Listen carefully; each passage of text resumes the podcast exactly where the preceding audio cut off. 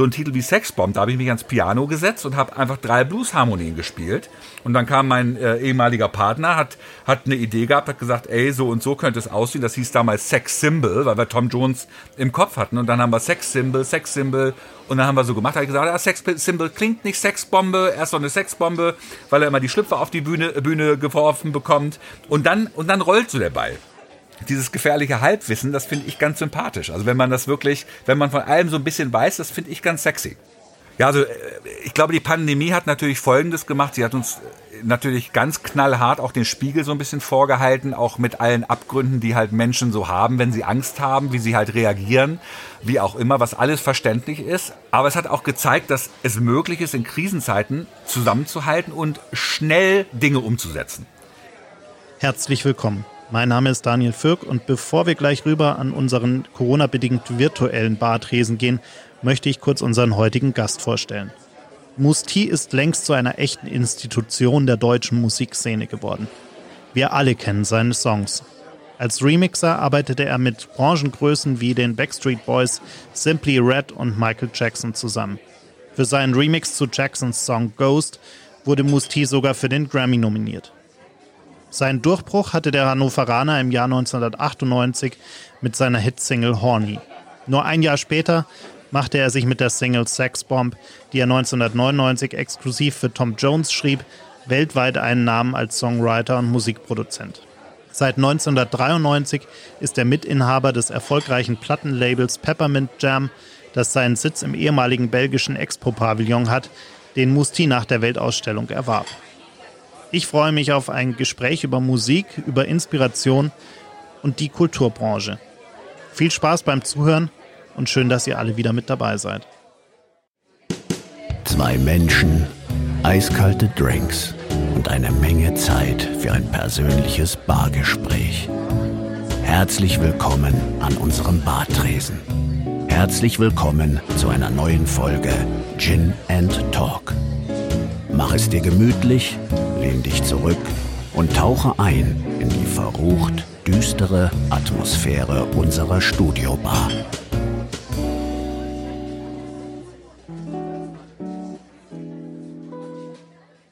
Ja, Musti, freut mich sehr, dass du heute dir die Zeit nimmst für, für mich und meine äh, fünf Millionen Fragen, die ich vielleicht an dich habe. Lass uns mal wirklich ganz, ganz, ganz, ganz, ganz, ganz vorne anfangen. Okay. Ähm, in deinem Leben quasi.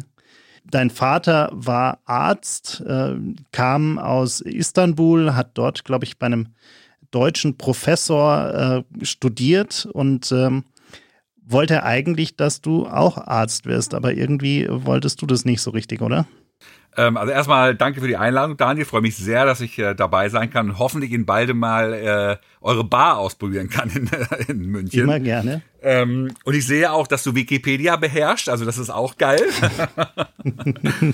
ähm, ja, das ist fast richtig. Also mein, ähm, mein Vater kam, glaube ich, schon in den 50ern nach Deutschland wurde hier tatsächlich wirklich regelrecht, regelrecht hergelockt irgendwie, weil er als Arzt natürlich auch interessant war für das Land und hat unter einem deutschen Professor in Istanbul studiert tatsächlich, ist Gynäkologe geworden, äh, kommt aber eigentlich aus Ankara und hat so eine hat so eine Wurzel noch in Niederachserei, das ist ein bisschen östlicher.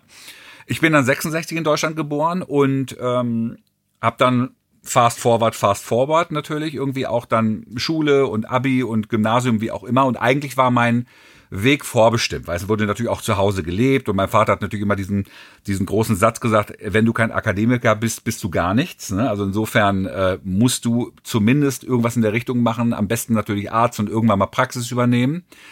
Äh, fand ich auch alles, alles logisch, irgendwie war okay. Nur ähm, hat wahrscheinlich mein Vater, ich weiß gar nicht, ob es meine Liebe zur Musik war oder mal oder der fatale Fehler, äh, Fehler meines Vaters, der hat mir irgendwann nahegelegt, ein Instrument zu lernen. Und dann habe ich äh, angefangen, Heimorgel zu spielen, also diese zweimanualige, so ein bisschen Franz Lambert mäßig. Und fand das dann irgendwann langweilig, weil das während der Schulzeit war und ich ja quasi nach der Schule dann nochmal Schule machen musste mit dem Orgeln. Und das äh, war dann nicht so meins und hat dann meinen ersten Synthesizer mir quasi gekauft, den JX3P von Roland, den habe ich immer noch, den benutze ich auch noch.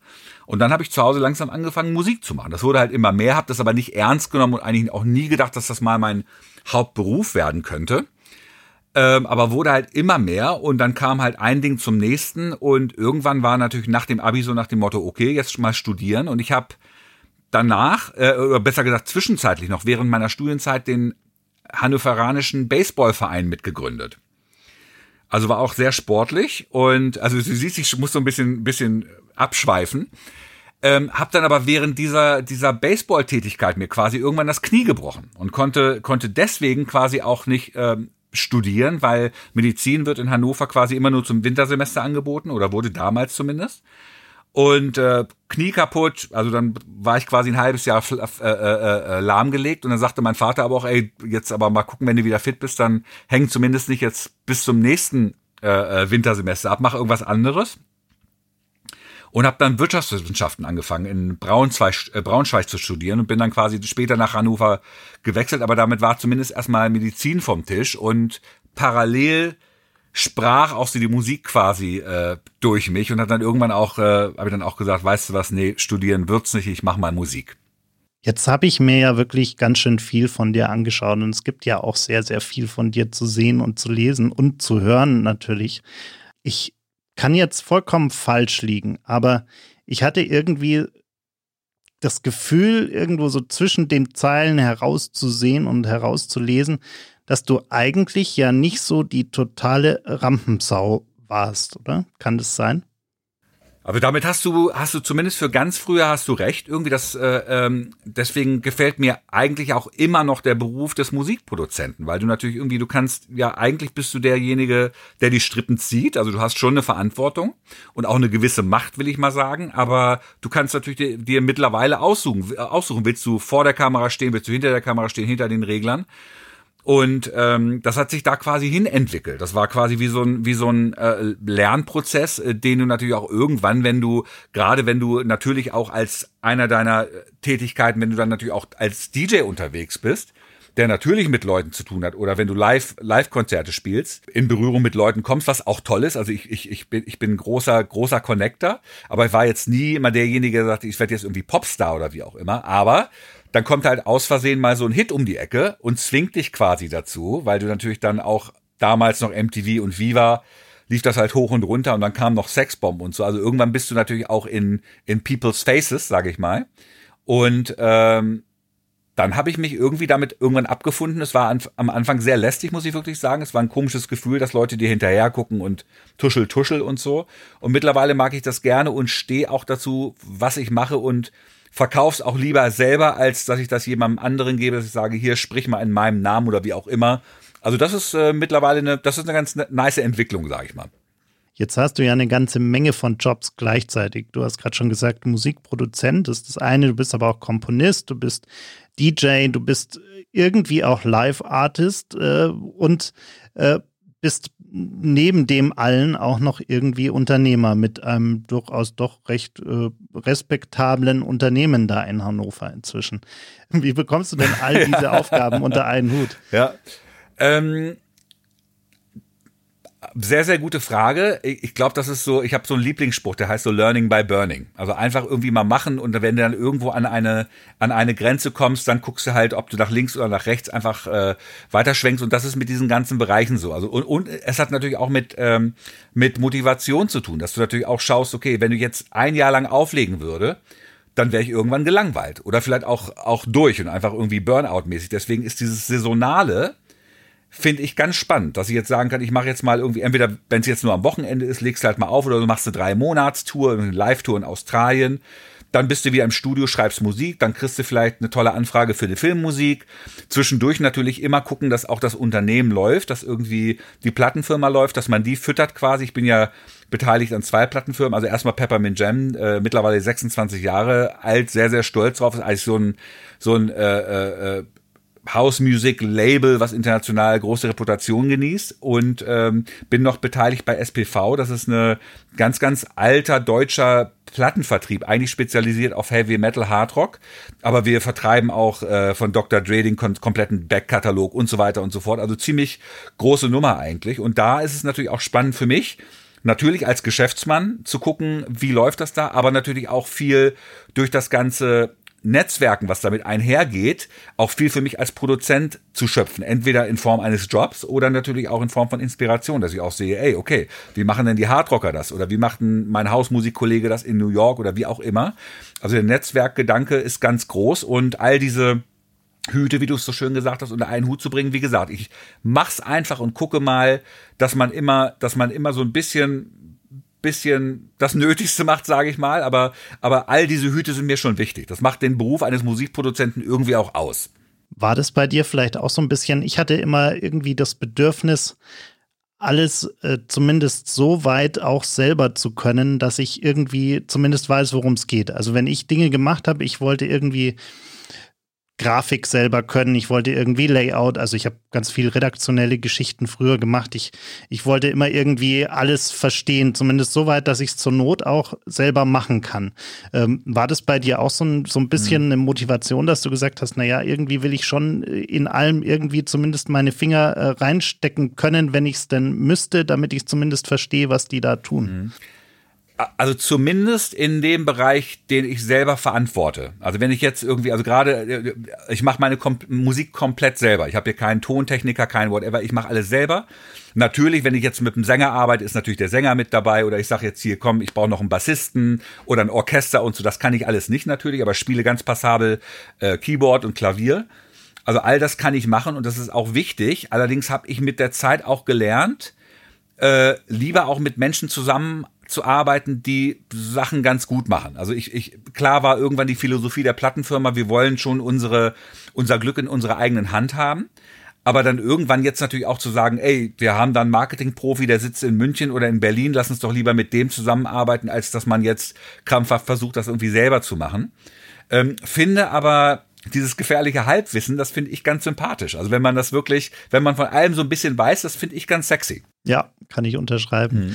Deine Karriere äh, hatte ja irgendwann wirklich wie so eine Art äh, Kickstart, äh, äh als dann irgendwie alles losging und dann war ja irgendwie 98 äh, kam dann auch schon diese Grammy-Nominierung um die Ecke und auf einmal, wie du vorhin schon gesagt hast, haben dich die Leute auch alle irgendwie erkannt. Ähm, wenn du dir anschaust, wie heute Musikkarrieren entstehen und, und du warst ja auch selbst zum Beispiel eine Zeit lang bei DSDS auch in der Jury, ähm, glaubst du, ist es heute leichter oder schwerer, so eine erfolgreiche Karriere in dem Business zu machen als Künstler? Hm. Also gut, dass du gerade noch äh, äh als Künstler angefügt hast, weil also ihr müsst euch auf der Zunge zergehen lassen, dass, dass oder, oder sagen wir es mal anders. Es gibt ja diesen berühmten Spruch, so nach dem Motto, ich bin über Nacht erfolgreich geworden und das hat 20 Jahre gedauert. Ja, also du bist wirklich, ich habe ich hab ja, ich habe das ja alles pre äh, pre Internet gemacht. Das war ja wirklich, also die, du hast dann irgendwann Musik rausgebracht, das wurde auf Vinyl veröffentlicht, auf CD, dann ging das irgendwie drei Monate lang über einen größten Teich, dann haben sich irgendwann mal per Fax Amerikaner gemeldet, die gesagt haben, ey, das ist super und wir nominieren dich mal für einen Grammy. Dann kam halt Horny um die Ecke, das hat dann natürlich irgendwann, also ich glaube diese dieser Output, den ich hatte, ich glaube, das war ein ganz, ganz großer Erfolgsfaktor tatsächlich. Aber alles ohne eigentlich eine Marketingstrategie zu haben. Und das ist, das, das ist ja heute eher das, was, was Karrieren begleitet, dass du eher heute über ein Konzept nachdenkst und dann irgendwann überlegst, also ich will das jetzt gar nicht böse meinen, aber dann irgendwann überlegst, wie fülle ich dieses Konzept mit, mit Sinn? Oder mit irgendeiner, mit irgendeiner, mit irgendeiner Tätigkeit. Finde ich auch sehr, sehr spannend, gerade wenn beides zusammenkommt, wenn man sagt, wie hat man hier ein ganz, ganz großes Talent oder, oder ne, ne, ein großartiges Konzept und wie macht man das groß? Ist natürlich heute, sage ich mal, wenn es um Marketing geht, ist es natürlich einfacher. Also du, du, es gibt bestimmte Knöpfe, die kann man drücken, dann, dann weißt du zumindest, dann haben dich erstmal auf den Schlag so und so viel hunderttausend Leute gesehen und gehört. Das ist ganz gut. Ob, ob das, ob das eine, eine langfristige Geschichte ist, ob man dann irgendwas Fundiertes damit, äh, das, das, das muss dann die Zeit zeigen. Und du hast ein ganz, ganz schönes äh, äh, Projekt gerade angesprochen. Ich habe natürlich äh, äh, weil ich als Musikproduzent das ohnehin mache, habe ich natürlich auch bei Konzepten mitgemacht, wie bei DSDS oder auch mal, ähm, wie hießen das damals, ähm, Teen Stars, das war so quasi der, der, der, der Kinderableger von Popstars, also ganz, ganz interessant, ganz toll wo ich gesehen habe, wie, wie gehen die mit den Menschen um, wie behandeln die Talent. Also das, was da an Marketing-Power dahinter steckt, das ist schon gewaltig. Aber du siehst natürlich auch an diesen äh, äh, Konzepten genau, was nicht funktioniert, nämlich dann, wenn es vorbei ist, dann sind auch die Gewinner, auch wenn sie talentiert sind, dann hörst du nichts mehr von denen. Und das ist schade. Da gibt's halt ein paar Ausnahmen oder ich, ich will es nicht pauschalisieren, aber ich glaube, in England und Amerika wird es ein bisschen ernsthafter betrieben, weil du dann auch Leute hast, die, die, die, die dann wirkliche Musikkarrieren daraus gemacht haben. Also sei es eine Jennifer Hudson, ich habe keine Ahnung. Großartige Talente.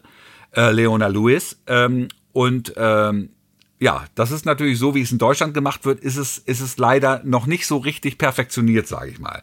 Aber ähm, all diese Instrumente, also auch ein Fernsehformat, sei es ähm, das Internet, natürlich gebündelt mit deinem Talent und dem, was du wirklich kannst, ist, ist äh, der, der Baustein deines, deiner Karriere. Ich habe ähm, aus meiner laienhaften Perspektive auf diese Castingshows sogar eher, gerade in Deutschland, das Gefühl, dass die Gewinner oder die, die da mitgemacht haben, fast schon eher so eine Art Stigma danach haben. So nach dem Motto, das war ja der, der bei DSDS mal gewonnen hat und äh, kleine äh, Unterschrift irgendwie, äh, den muss man eh nicht so ernst nehmen, künstlerisch gesehen quasi. Hm. Ähm, ähm, in, interessant, ja. Ich glaube, ich glaube, ähm, das kann man so sehen. Ähm, ist auch oft so. Auf der anderen Seite war das genau äh, der Punkt, den ich mir damals überlegt habe, als es darum ging, machst du da überhaupt mit oder nicht bei dem Format? Weil werden die Leute dann sagen, ah, hier, ist der von DSDS, wie auch immer. Und ähm, ich glaube, es ist einfach wichtig, wenn du dich gut verkaufst, Ne, wenn, du wenn du das authentisch machst, was du da machst, wirklich auch mit Liebe und wirklich auch gerade, dass die Leute sagen, ey, denen nehme ich das ab, dann muss man vor solchen Sachen gar keine Angst haben. Es ist nur einfach schade, dass du natürlich bei den Talenten, ich meine, ich bin ein gestandener Mann, ich habe meine Karriere, sage ich mal, ich, ich mache da mit und nutze das natürlich auch für mich. Aber wenn du so ein junges Talent bist und eigentlich natürlich auch darauf angewiesen bist, dass danach eine Plattenfirma mit dir kooperiert und so weiter und so fort, dann sind es eigentlich die Plattenfirmen, äh, die klassischen, sage ich mal, die erstmal dafür sorgen, dass du da mitmachst und dann dich aber fallen lassen. das ist so ein bisschen, das, das ist so ein bisschen krumm, das passt nicht so richtig. Jetzt bist du als Musiker ja auch so eine gewisse, also ich fasse jetzt mal all deine Tätigkeiten irgendwie so unter dem Dach des Musikers zusammen. Du bist ja wie so eine Art Kreativitätsmaschine jetzt. Äh, kann ich nach äh, vielleicht äh, ja guten 15 Jahren in dem, was ich so tue, halbwegs passabel einen Text schreiben, aber auch nicht immer. Und und äh, am allerwenigsten äh, dann, wenn wenn wahnsinnig viel Druck irgendwie Zeitdruck dahinter ist. So ein, so ein Stück Musik ist aber ja viel, viel, vielschichtiger. Also du brauchst ja einen guten Text, du brauchst eine Melodie, du musst dir überlegen, was will ich denn eigentlich für Instrumente haben, was braucht es für eine Dynamik und so weiter und so fort.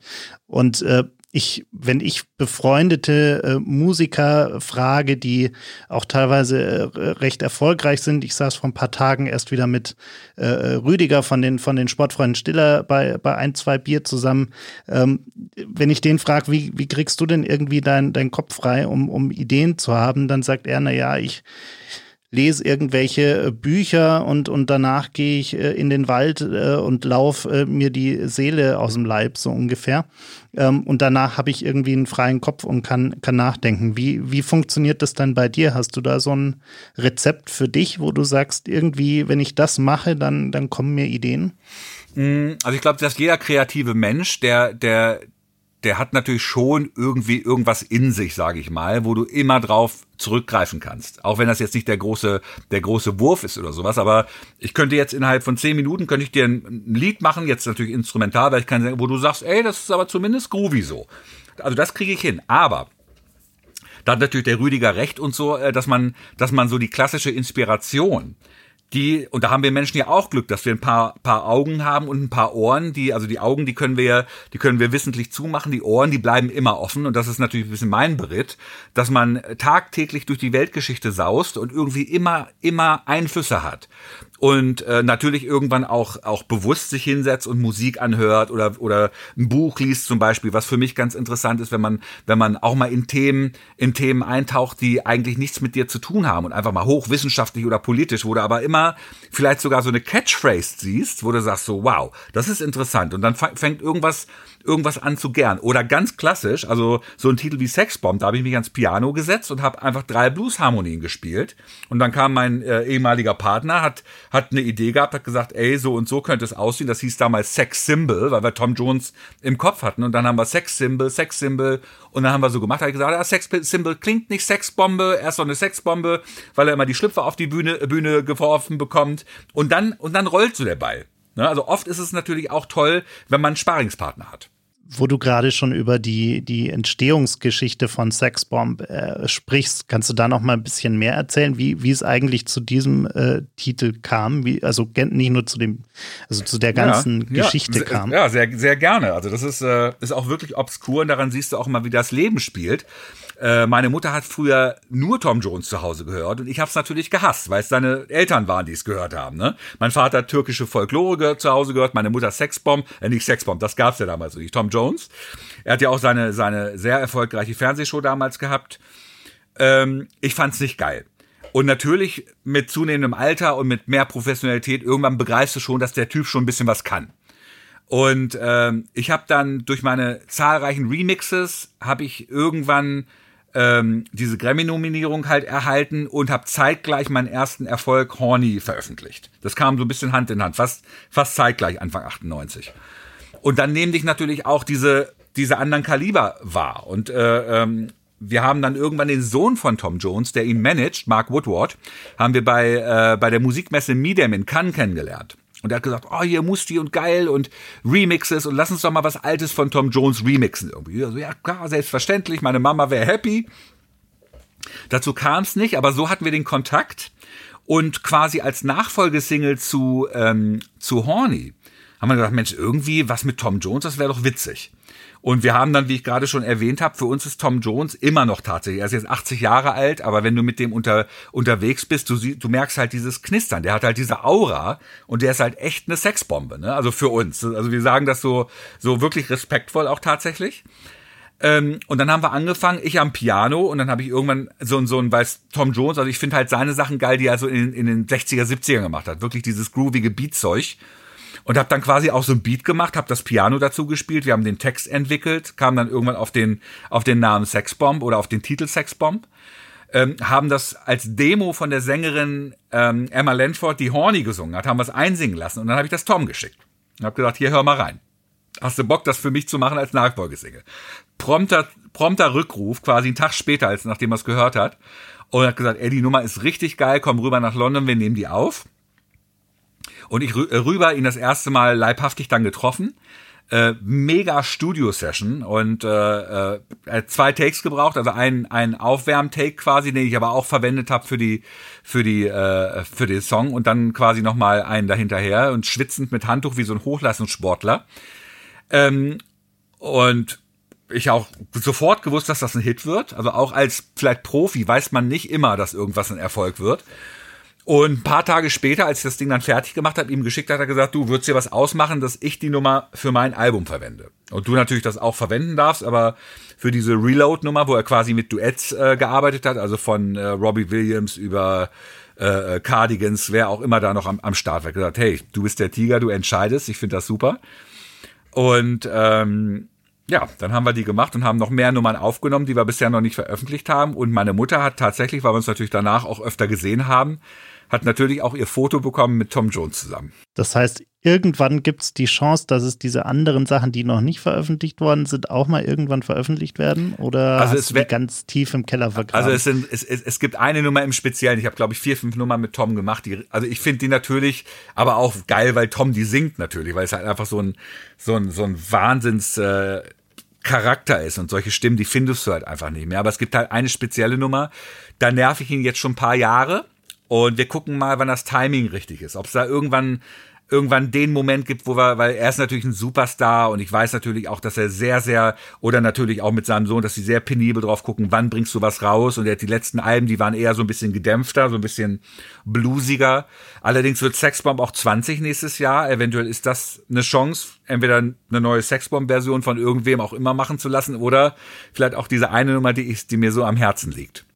Dann dürfen wir darauf schon mal gespannt sein. Vielleicht kommt da ja was. Wäre mega. Äh, wenn man, wenn man sich deine Musik äh, oder die Musik, die du gemacht hast, in welcher deiner Funktionen auch immer so anhörst, hört, dann ist die Bandbreite ja Wahnsinn. Also es gibt ja eigentlich nicht diesen einen Stil, auf den man dich irgendwie festnageln kann, sondern da ist ja irgendwie alles dabei. Ähm, wie wie kam es denn zu diesem kunterbunten Mix an Stilen, äh, Musikrichtungen. Äh, all, all, da ist ja wirklich alles dabei. Ja, vielleicht ist das so ein, ist das so ein ähm, auch ist dafür der Prozess des Erwachsenwerdens auch irgendwie verantwortlich und der erwachsenen Professionalität, weil du natürlich, du bist, wenn du jung bist, bist du äh, auch nicht böse gemeint, du bist relativ arrogant, du findest eine Sache gut, ne, deinen Stil und ich war früher äh, großer Hardrock, also riesen ACDC-Fan und so weiter und so fort. Und habe dann irgendwann hat's bei mir so Klick gemacht, als ich Feel Love von Donna Summer gehört habe von Giorgio Moroder produziert. Und dann habe ich mich so angefangen für schwarze Musik, für Dance-Musik zu interessieren.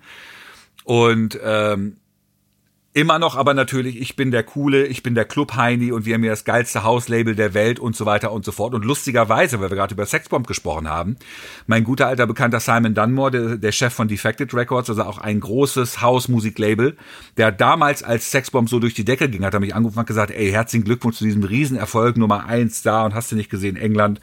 Aber das ist das Ende deiner Coolheit. Und da hat er mir richtig Angst gemacht. Hat er mir, ne, hab ich gesagt, wie meinst du das und so? Und meinte, ja, und das ist doch nicht mehr cool und so und und ähm, das hat ein bisschen irgendwie in, in ähm, hat mir ein bisschen zu denken gegeben, aber es hat auch so eine Trotzreaktion verursacht, weil Sexbomb eigentlich genau das Gegenteil gemacht hat. Es hat mir eigentlich diese Sicht auf alle Musikarten geöffnet. Dass du gesagt hast, ey, eigentlich okay, die letzte Nummer war Horny, das ging noch so als Hausding durch. Und jetzt machst du so Sexbomb eigentlich komplett antizyklisch und die Leute feiern, spielen zwar vielleicht nicht in dem klassischen Hausclub, aber du bist auf einmal in so einer ganz anderen Welt angekommen und dann habe ich gesagt, nee, weißt du was, jetzt erst recht. Und dann habe ich mir auch noch so einen Spruch irgendwie quasi, mit, mit dem ich auch gut zurechtkomme, you're always as cool as your last, as your last track. Ne? Also ich kann jetzt irgendwie, ich habe jetzt wieder ein paar coole Sachen auf Defected veröffentlicht, das finden alle geil, da, da schreit keiner mehr und sagt, oh, das ist doch hier der, der, der, der Trottel von Sexbomb oder wie auch immer. Nee, im Gegenteil, ich finde es eine große Bereicherung, wenn du, wenn du in vielen Musikstilen klarkommst.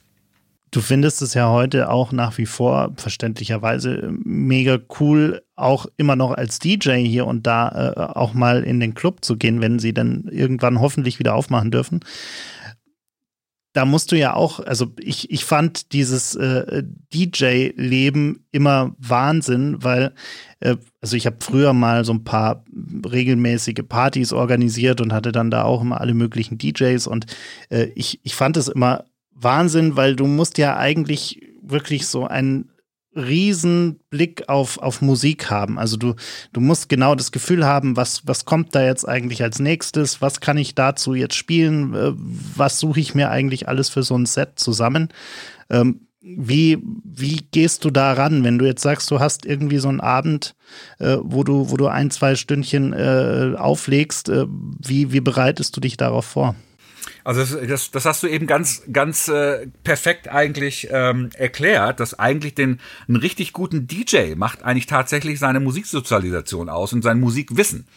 Und dann interessiert es meiner Meinung nach auch keinen, wie, wie geil du scratchen kannst oder wie geil du mixen. Also es geht wirklich dann um diese Auswahl, die dich speziell macht. Natürlich heutzutage auch gepaart mit, ähm, mit deinen eigenen Stücken.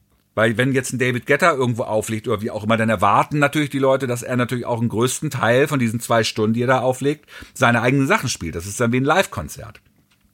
Und ähm, das finde ich halt ganz interessant. Und auch da natürlich liebe ich es, in den coolsten Clubs aufzulegen. Ähm, aber mache manchmal auch so Corporate Gigs oder leg mal irgendwie beim Bambi auf oder wie auch immer, weil ich mag halt geile Disco-Musik irgendwie, da kannst du halt auch mal gucken, dass du die, dass du irgendwelche Schätze, die sonst keiner hat irgendwie, die kannst du dann da mal präsentieren. Oder wenn ich gerade irgendwie ein neues Stück gemacht habe mit was weiß ich, wem Kylie Minogue, dann sage ich so, hier Freunde, neue Nummer und sonst noch keiner gehört. Und dann geht einem natürlich gerade kreativen Menschen das Herz auf. Und das ist auch so ein bisschen mal diese diese Jagd nach dem neuen, nach dem nächsten Kick irgendwie, dass du sagst, ey, guck mal, das gerade irgendwie war gestern noch im Studio und jetzt tanzen hierzu schon die Leute und das ist schon ganz schön. Ist ja auch das direkt schlechteste Feedback, was man irgendwie bekommen kann. Also genau. äh, gerade auch bei irgendeiner Party, wo die Leute dann äh, auch in, in Feierlaune sind und man bekommt direkt dieses Feedback zurückgespielt. Äh, Im positiven wie im negativen Sinne, weil wenn man irgendwie daneben greift, dann merkt man auch ziemlich schnell, nee, das war jetzt nicht so gut.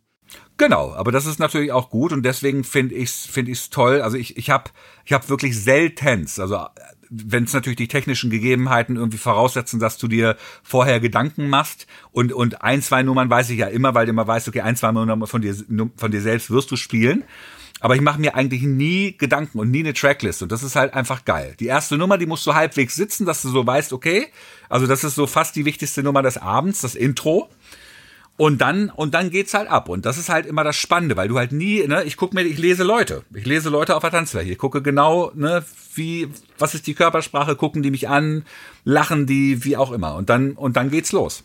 Vielleicht noch mal ein ganz anderes Thema, was du ja auch machst. Äh, du, du schreibst auch ganz viel äh, Filmmusik tatsächlich. Du hast zum Beispiel den, den Soundtrack für einen, äh, für auch für für Tatort und Co. immer wieder mal gemacht. Ähm, wie wie gehst du an sowas ran? Äh, ist das äh, versuchst du irgendwie die dieses Bild, diese Geschichte so zu verinnerlichen, dass du irgendwie merkst, da, da muss jetzt das und das dazu, damit, also ich stelle mir so einen Film ohne Musik anzuschauen, also ohne diese Atmosphäre, die mhm. durch die Musik entsteht, ähm, wahnsinnig spannend vor als, als Inspirationsquelle dann auch für die, für die Arbeit, die man da tut. Absolut. Und da muss ich auch, auch natürlich fairerweise sagen, klar, äh, ähm, kriege ich diese Angebote dann auch, weil die, weil die Leute so einen gewissen Sound haben wollen dann für die, für die Filmmusik, aber ich mache das dann auch immer mit Menschen zusammen. Also ich mache das dann, gerade wenn es um Filmscores, um klassische Scores geht, mache ich das mit Peter, Peter Hintertür zusammen.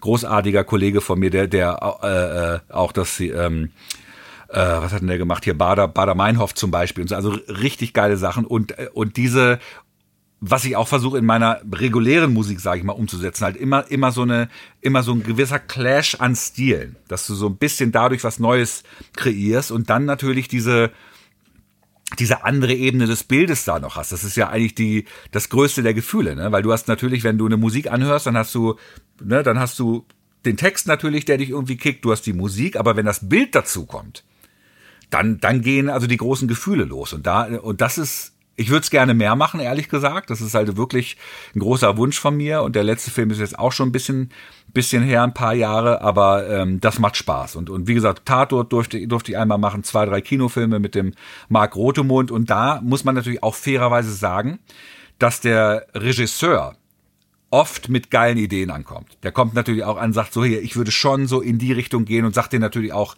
dann Tracks oder oder einen Komponisten, dass du sagst so hier wie wie und dann trinkt man da eine Flasche Wein drüber und dann findet man so den eigenen Stil. Ne? Aber du die die Inspiration, die du oft mitgeliefert bekommst, die ist schon echt Gold wert wir leben ja gerade in dieser, dieser verrückten Corona-Pandemie-Zeit. Äh, Habe ich nicht mitbekommen. Ich bin nur im Studio. Doch, du hast, du hast zumindest äh, deine Plattensammlung äh, irgendwie äh, ja. ausgemistet. Äh, ja. wie, wie sehr hat dir denn da das Herz geblutet? Ach Mensch, ja, das ist natürlich eine ganz, ganz besondere Zeit. Allerdings schätze ich sehr an dieser Zeit, dass du erstmal auf Gedanken kommst, die du vielleicht sonst nie gehabt hättest oder vielleicht immer vor dir hergeschoben hättest. Und da, dazu zählt natürlich auch mal zu sagen, äh, äh, häutet man sich mal, äh, ne, geht man mal wieder durch die alte Plattensammlung, äh, räumt auf und kommt dadurch irgendwie auf neue Ideen. Und ich räume ja auch in mehreren Bereichen auf. Also ob, ob das jetzt im, auf meinen Festplatten ist, wo du sagst, ey, da sind doch so viel geile Ideen drauf. Das habe ich jetzt auch mal gemacht eigentlich. Was ich normalerweise, wenn ich diese normale Struktur gehabt hätte, bis März, ich kam ja März gerade von der Asientour wieder irgendwie und dann ging das ja alles los. Und wenn das normal weitergegangen wäre, dann hättest du wahrscheinlich jedes Wochenende irgendwie mal geguckt, hast du da mal einen Gig und so. Ich hätte das nie gemacht. Und habe aber auch für mich entdeckt, dass ich sage, ich schätze sehr die Vergangenheit, aber für mich ist die Zukunft viel interessanter. Und dazu zählt auch so ein Prozess wie zu, sa äh, äh, ähm, wie zu sagen, ey, das ist meine Plattensammlung, aber die ist wahrscheinlich in den Händen von jemandem, der dafür so stirbt und sagt, ey, diese Platte, die habe ich noch gesucht oder hast du doch das als Promo.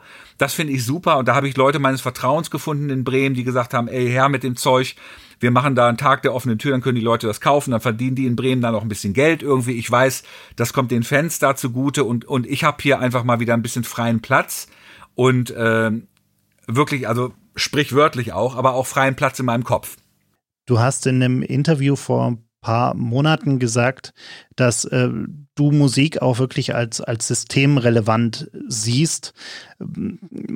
Magst du vielleicht ein bisschen erklären, wie, wie du das meinst? Ja, das mache ich sehr gerne, Daniel. Das ist natürlich ähm, dann immer schnell schnell dann dieser Vergleich, dass man sagt, ja, okay, ist jetzt aber Musik wichtiger als die Pflegekraft im Heim oder der Arzt, der Garten gerade ein Leben rettet. Und darum geht es nicht, weil es geht ja darum, dass wir uns als Gesellschaft natürlich irgendwie auch, du kannst jetzt natürlich auch sagen, alles, was das System einfach nur am, am Laufen hält, das ist jetzt systemrelevant.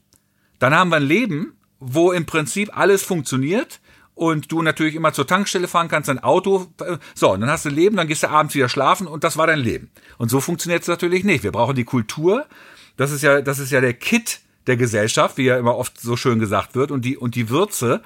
Und, und die ist extremst wichtig, weil das ist natürlich schon irgendwie, ähm, das ist ja das, wo wir alle wieder herkommen, äh, hinkommen wollen und, und, und als, als, als, als Lebewesen oder als, als äh, äh, ähm, Teilnehmer dieser Gesellschaft irgendwie auch ausdrücken wollen und, und, und genießen wollen. Und das ist ja das Leben und darum geht es irgendwie. Und das habe ich damit gemeint, dass auch ohne, auch wenn wir jetzt sagen, die Gesellschaft so funktioniert, ohne Kultur ist es, ist es tatsächlich still. Till Brönner hat ja ein, ein sehr, sehr intensives Video dazu gemacht mit einem sehr starken Statement, das du auch auf deinen Kanälen geteilt hast. Wie, wie siehst du denn, äh, und du bist ja auch äh, seit, äh, ich glaube, 2018 Mitglied der Grünen, äh, habe ich gelesen, also auch durchaus, Politik, pol durchaus politisch engagiert. Wie siehst du denn hier wirklich die, den Umgang der, der Politik ähm, mit, mit Kulturschaffenden? Mhm. Ähm, also vorab, ich fand das Statement von Till, obwohl er war ja nicht der Erste, der so ein Statement in dieser Art gebracht hat, aber er hat's er hat's wahrscheinlich zur richtigen Zeit und auch im richtigen Ton und in der richtigen Art gebracht. Ähm, ich fand es einfach perfekt, weil es wirklich einfach ohne ohne zu meckern, aber doch auf die Wichtigkeit hinzuweisen irgendwie und und ähm, eventuell natürlich auch irgendwie mit Optionen, wie man so mit sowas umgehen kann. Also er hat's perfekt gemacht und ich finde natürlich, ähm, wir dürfen nicht vergessen: So eine Pandemie gab's noch nie. Ja, das ist alles irgendwie Neuland für alle. Und äh, äh ich bin 66 geboren und habe natürlich in der Ferne mal mitbekommen, wenn irgendwann auf den Falklandinseln irgendwie die Briten einmarschiert sind. Oder du kriegst dann irgendwie mal mit, dass natürlich bei 9-11 schlimmerweise dann da äh, äh, Schlimmes passiert und so weiter und so fort. Aber es hat uns nie direkt betroffen. Diese Pandemie betrifft uns richtig ernsthaft direkt. Und ich nehme das Thema auch sehr, sehr ernst. Und jetzt merken wir natürlich auch, was alles äh, äh, davon betroffen ist und dass natürlich so eine Kultur betroffen ist und wir trotzdem darüber reden. Ich meine, welches Land macht das schon? Seine Kulturschaffenden oder oder viele Branchen einfach auch mal ganz kurz mit mit mit barem Geld zu unterstützen. Also das ist schon echt ein großes Kino, äh, finde ich. Und natürlich muss das irgendwann auch jetzt in den paar Monaten, die wir nur haben, auch gelernt werden und auch irgendwie sinnvoll gemacht werden. Ja, so dass natürlich die Politik und auch die, die das System noch funktioniert, aber natürlich auch die die, die Menschen, nicht nur, nicht nur Künstler, Kulturschaffende, sondern natürlich auch Gastronomie und so weiter und so fort, dass sie nicht auf der Strecke bleiben und dass wir uns das als Land überhaupt leisten können, ist ja schon mal Wahnsinn. Aber es gibt natürlich auch, auch Ansätze von wirklich schlauen Leuten, auch Herbert Grönemeyer. Ich finde das gar nicht, gar nicht doof, das Prinzip zu sagen, ey, guckt mal hier die, die, die zehn Prozent oder die fünf Prozent wirklich reicher Menschen in Deutschland. Wie sieht's denn aus, wenn ihr hier mal so eine Kulturabgabe macht und so? Zumindest diskutierenswert. Ja, das ist, das, das tut hoffentlich den Menschen nicht weh und man kann damit Le Leuten helfen. Und äh, ich vergleiche es immer so ein bisschen, wir alle, egal ob du Multimillionär bist oder, oder äh, äh, äh Hartz-IV-Empfänger, wer auch immer, wir alle zahlen Steuern. Und diese Steuern, das ist ja, das ist ja die Basis unserer, unseres Funktionierens, unserer Gesellschaft. Und da fragt auch keiner, wer kriegt das und wie auch immer, sondern das regelt unser System, dem wir vertrauen. Und im Prinzip müssen wir jetzt natürlich auch alles zusammenhalten und gucken, okay, dieses Prinzip funktioniert da, kriegen wir es im Prinzip jetzt in der Pandemie auch irgendwie geregelt, dass man etwas macht, was allen zugute kommt, wie auch immer. Sei das nur eine Maske zu tragen, was keinem wehtut irgendwie. Das kriegt jeder mal hin.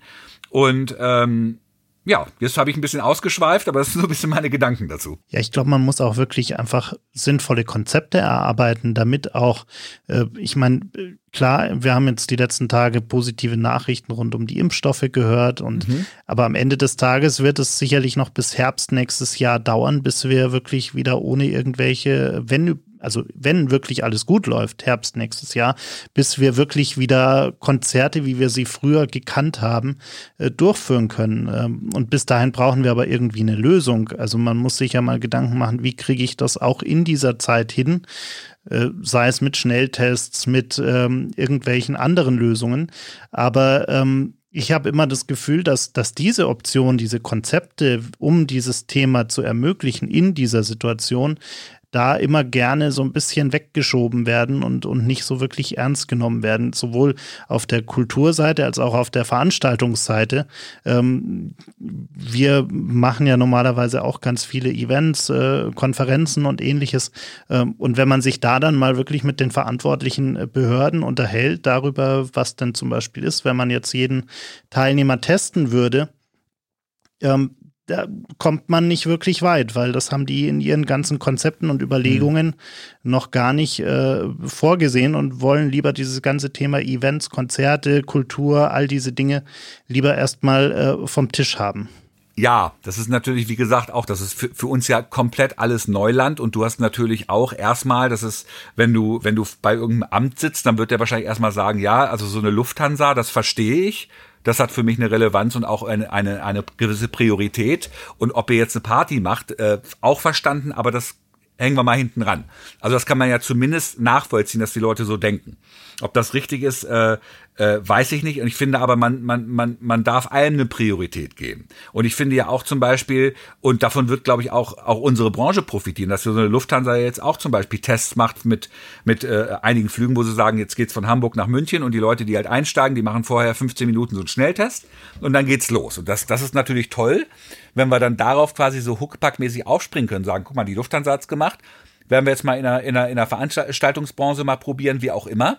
Aber ich glaube tatsächlich an den, an den Menschen, auch an die, an die, an die, an den Erfindergeist des Menschen. Guck mal, was wir jetzt gerade machen. Hätte man sonst vorher nicht gemacht, hätte man vielleicht gesagt, ja, machen wir mal irgendwann oder Podcast vielleicht erstmal nicht, weil jetzt haben wir erstmal Events und so.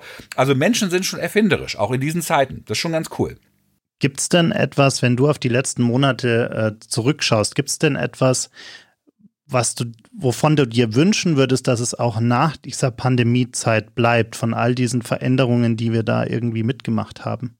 Ja, also äh, ich glaube, die Pandemie hat natürlich Folgendes gemacht. Sie hat uns äh, natürlich ganz knallhart auch den Spiegel so ein bisschen vorgehalten, auch mit allen Abgründen, die halt Menschen so haben, wenn sie Angst haben, wie sie halt reagieren, wie auch immer, was alles verständlich ist. Aber es hat auch gezeigt, dass es möglich ist, in Krisenzeiten zusammenzuhalten und schnell Dinge umzusetzen. Und wenn wir, wenn, wenn wir jetzt, sage ich mal, wenn alles wieder normal ist, ich, ich hoffe, dass es vielleicht sogar noch ein bisschen eher ist als Herbst nächsten Jahres, aber wenn alles wieder, wieder zumindest läuft und alle irgendwie das Gefühl haben, hey, wir dürfen, wir dürfen wieder richtig frei sein, dass wir das nicht vergessen und dass wir dann auch gleich dranbleiben und sagen, okay, wo sind die nächsten Probleme, die vielleicht nicht uns direkt betreffen, aber äh, vielleicht in der dritten Welt oder wie sieht's mit dem Klima aus und wie auch immer, einfach dranbleiben. Weil Sachen, wir haben es jetzt gemerkt, dass Sachen trotzdem so schnell es halt geht, umgesetzt werden können und dass wir nicht einfach so das schludern lassen. Das würde ich mir wünschen. Das ist doch eigentlich ein, ein wunder, wunderbares Schlusswort äh, und ein perfekter Appell. Äh, danke dir für deine Zeit. Danke dir für das schöne Interview, Daniel. Das war's leider schon. Die letzte Runde ist ausgetrunken, das Gespräch zu Ende. Vielen Dank fürs Zuhören. Bitte nimm Rücksicht auf die Nachbarn und sei leise, wenn du die Bar verlässt. Aber vergiss auf keinen Fall, den Abonnieren-Button zu klicken.